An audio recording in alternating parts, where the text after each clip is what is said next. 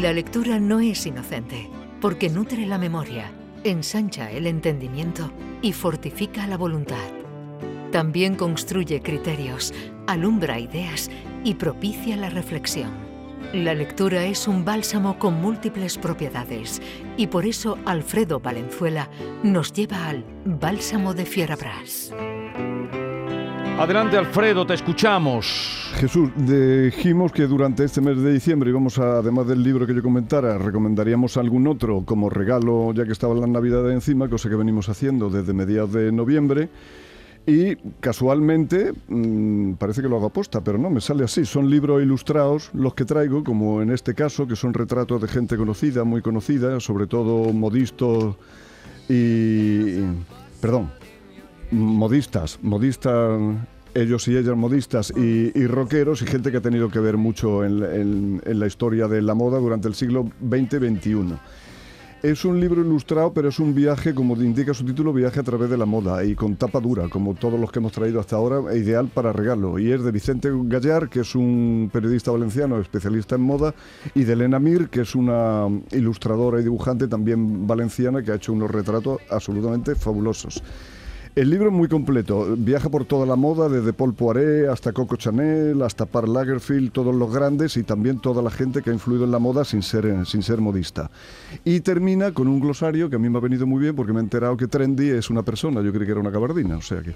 Trending. Eh, Trendy, trendy. sí, es trendy, es una trendy, persona. trendy, ¿Trendy es una sí. persona? Trendy es el que va a la moda, pero a diferencia del, del Fashion Victim, pues tiene su propia personalidad y Ajá. aplica el último grito a su estilo Ajá, propio. No se vale, deja contaminar por otro, pero sí siempre cumple con toda la moda. Ay, eso. Trendy. eso es ser trendy. Sí, yo creí que era una gabardina corta, no sé por qué me... Sí, sí. Pero es- pero Eso es un es- trench. Eso es, eso es, eso Un es. trench eso es la gabardina eso corta. Gabardina, Eso es, eso es. Lo que aprendemos aquí. Sí, Bueno, sí, Y el libro que traemos hoy eh, entra dentro de esa categoría. Pero que- como luego te quedarás sin tiempo, como siempre, estoy pensando que tendríamos que con, eh, eh, concitarnos en un martes con más tiempo Sí. eh, y hablar eh, de propuestas de libros para... Hombre, eso sería Claro. estupendo. Eso Venga, sería pues ya lo apañamos. Tres, tres o cuatro hacemos horas. un martes de tema No, del tres día. o cuatro horas, no, una hora vamos a dedicar. Una hora. Un mar, vamos a dedicar una hora, venga. Que la, cierto, la semana que viene. No, la semana que viene no, lo aun- miramos. aunque me quede sin tiempo, lo voy a decir ahora. Quería saludar aquí a dos medios de comunicación. Una es la, eh, la cadena de televisión La Sexta y Sí. otro es el diario La Razón, porque son, hasta donde yo sé, los únicos medios de comunicación que sin ser público ninguno de los dos, comentan un libro cada día. Un libro cada día, que eso es muy poco, porque son solo 365 libros al año. Para los 70.000 o 77.000 que se publican en España, no parece mucho, pero son los únicos medios de comunicación. Y varios días Nosotros he- he comentamos querido- también todos los días he de una manera u otra un libro, He ¿eh? querido saludar, bueno, pero eso lo hacen además en, eso, eh, público. en- excepción fija, excepción Sí. fija además y como no como obligación, Pues a ver si como- cunde el ejemplo. como una cosa normal, igual que sale el sol cada día, pues se Pues comenta un libro. Bueno, y decía que el libro que traemos hoy, que tiene un título así muy impactante, eh, entra de esos que forman parte de lo que yo llamo acontecimientos literarios, porque es un libro que siendo de un autor muy, muy, muy popular en su época, y probablemente el más leído de España, como fue Venceslao Fernández Flores, Ah. no se ha publicado en 83 años. ¿Qué me estás contando? Y además no se ha publicado, no solo no se ha publicado, no se ha traducido al español, porque se publicó en Portugal en el año 38, debía de ser marzo o abril del 38, y hasta este año y hace unos poquitos meses, pues no se ha publicado El terror rojo de Venceslao Fernández Flores en España. ¿Pero él lo escribió en portugués? No, él lo escribe en español, lo traduce a Portugal porque él creía que en Portugal iba a pasar la misma tragedia de la guerra civil en España y entonces testimonió. Pero ahora, ahora vamos a eso. Yo me he traído Anda, antes... Parece un misal. Me he traído ante esto que es de la editorial Aguilar, de la colección Sí, de la Joya, donde están las obras completas de Venceslao Fernández Flores. Son nueve tomos, de ellos dos y medio solo de artículos y de crónicas parlamentarias que se, él las, las agrupó en libro como acotaciones de un oyente e impresiones de un hombre de buena fe, porque la verdad es que Venceslao Fernández Flores, si fue algo, además de un gran humorista y un extraordinario escritor, fue un hombre de buena fe. Me iba a traer los nueve, Y pero es que- periodista, ¿no? y- claro, claro, periodista, claro. claro. eh, Sí. Con 15 antitaurino. años, con 15 años, con 15 años era Empezó, periodista sí, sí. en la prensa gallega, con 15 años. Luego se vino a Madrid y triunfó también como escritor. Me iba a traer los nueve, pero no me cabían en la mochila, para que vieres que cada uno de ellos, aunque parecen pequeños, pero la, son, Son papel Biblia, tiene- tiene, total, claro, parece papel Biblia y la caja, la los caja que es la mancha de parece. tinta, la de un libro cualquiera, o sea que escribió no menos de unas 10.000 páginas, porque cada librito de estos tienen mil, la mayoría de los tomos tienen mil. Qué Bueno, delicia de libro, ¿eh? Pues a, pe- a pesar de haber, haber hecho esto, que fíjate cómo son los. ahora hay que los- tener los buena vista. Eso lo puede leer ahora bien Vigorra. Sí, no, yo lo leo bien separándome un Yo poquito. ya no lo leo Yo, yo lo leo bien separándome un poquito. Pues él mismo no quiso que en esta edición de sus obras completas se hicieron muchísimas ediciones, todavía Sí. se cotiza a buen precio en las librerías de viejo y en los catálogos de internet, entrara el terror rojo porque son las únicas páginas, que son 180 páginas.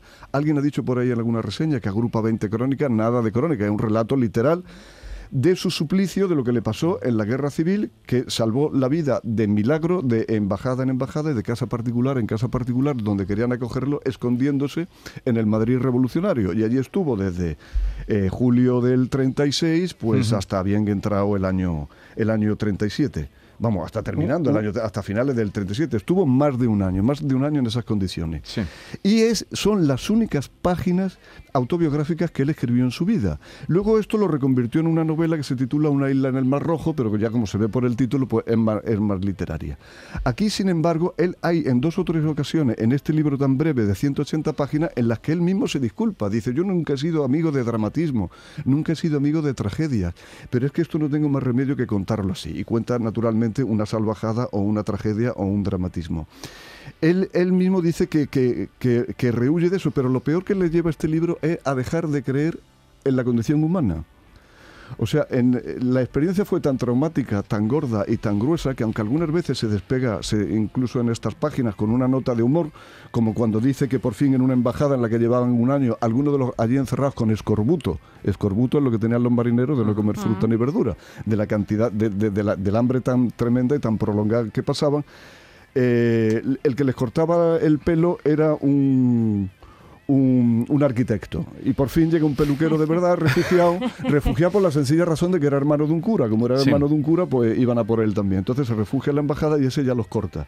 Y dice, por fin tuvimos que dejar de sufrir la arbitrariedad vanguardistas del arquitecto, refiriéndose a los trasquilones que le hacía. Le Y Y, de vez en cuando, de vez en cuando tiene alguna, alguna, algún tono de humor como este, o como cuando hay un bombardeo mm, de la aviación franquista que cae muy próximo de la embajada donde ellos estaban, que había una lechería al lado. Una de las bombas mata a una vaca. Y entonces ellos oyen por lo que pasa en la calle, los rumores que están siempre pendientes en la ventana de lo que está pasando en la calle. Pues que ha muerto la vaca. Y entonces a todos se le ocurre ponerse de acuerdo en decirle al señor embajador que por favor que les compre la vaca, que está en muerte tirada, pero que esa carne es muy preciosa para ellos porque se la, se la quieren Me comer. evoca todo el rato al maestro Juan Martínez que estuvo allí. Claro, es que es de esa misma generación de grandes, de grandes periodistas, de la de eh, Chávez Nogales. Chávez Nogales. Lo que pasa es que él lo hace en, en- en primera persona, primera no, no, no, persona. solo, no, no se lo cuenta nadie, sino que él, que, él lo, que lo vivió. El traductor del libro al portugués que me decías tú, él lo publica en Portugal y en realidad esto es una retraducción. Pero lo publica en Portugal. ¿En, en qué año? Portugal En- en, en- en el año 38, a Ajá. 20 meses, Toma que ya. yo creo que es uno de los méritos del libro, que esté escrito en caliente además. Mm. Porque muchas veces se dice, no está escrito en frío, porque está escrito porque es un libro escrito con muchísima humanidad, con muy poco rencor, con absolutamente nada de odio. Hombre, sí, sí señala por su nombre y apellido a dos o tres gerifaltes republicanos porque se estaban dedicando a pegarse la gran vida en Suiza o en Pero Francia, yo, mientras yo no los demás si aquí se mataban. A él lo dejan salir de España gracias a- al gobierno de la República. Creo que No, lo, no, lo no, ayudó, lo dejan, ¿no? lo dejan salir de España gracias al gobierno holandés. Primero al portugués y luego al holandés. E incluso el, el camino que hace, que es de Madrid a Valencia en coche, de Valencia a Barcelona, en Valencia y en Barcelona están otra vez a punto de fusilarlo. Directamente en cada escala que hacía.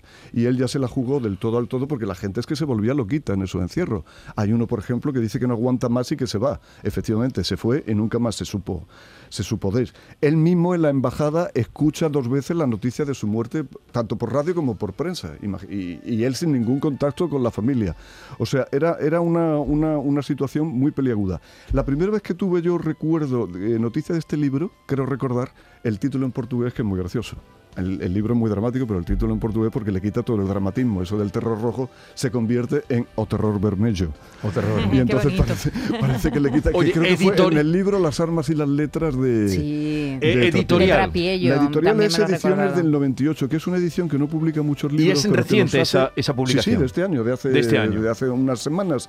Y edit, eh, publica autores como Ciro Bayo, Pío Baroja, Estefan Zweig, y González Ruano, además de nuestro plan. Pues Ediciones El Terror Rojo, 28. Venceslao Fernández Flores, eh, libro que ya ha indicado Valenzuela porque lo ha traído. Quedamos para esa hora que vamos a hacer.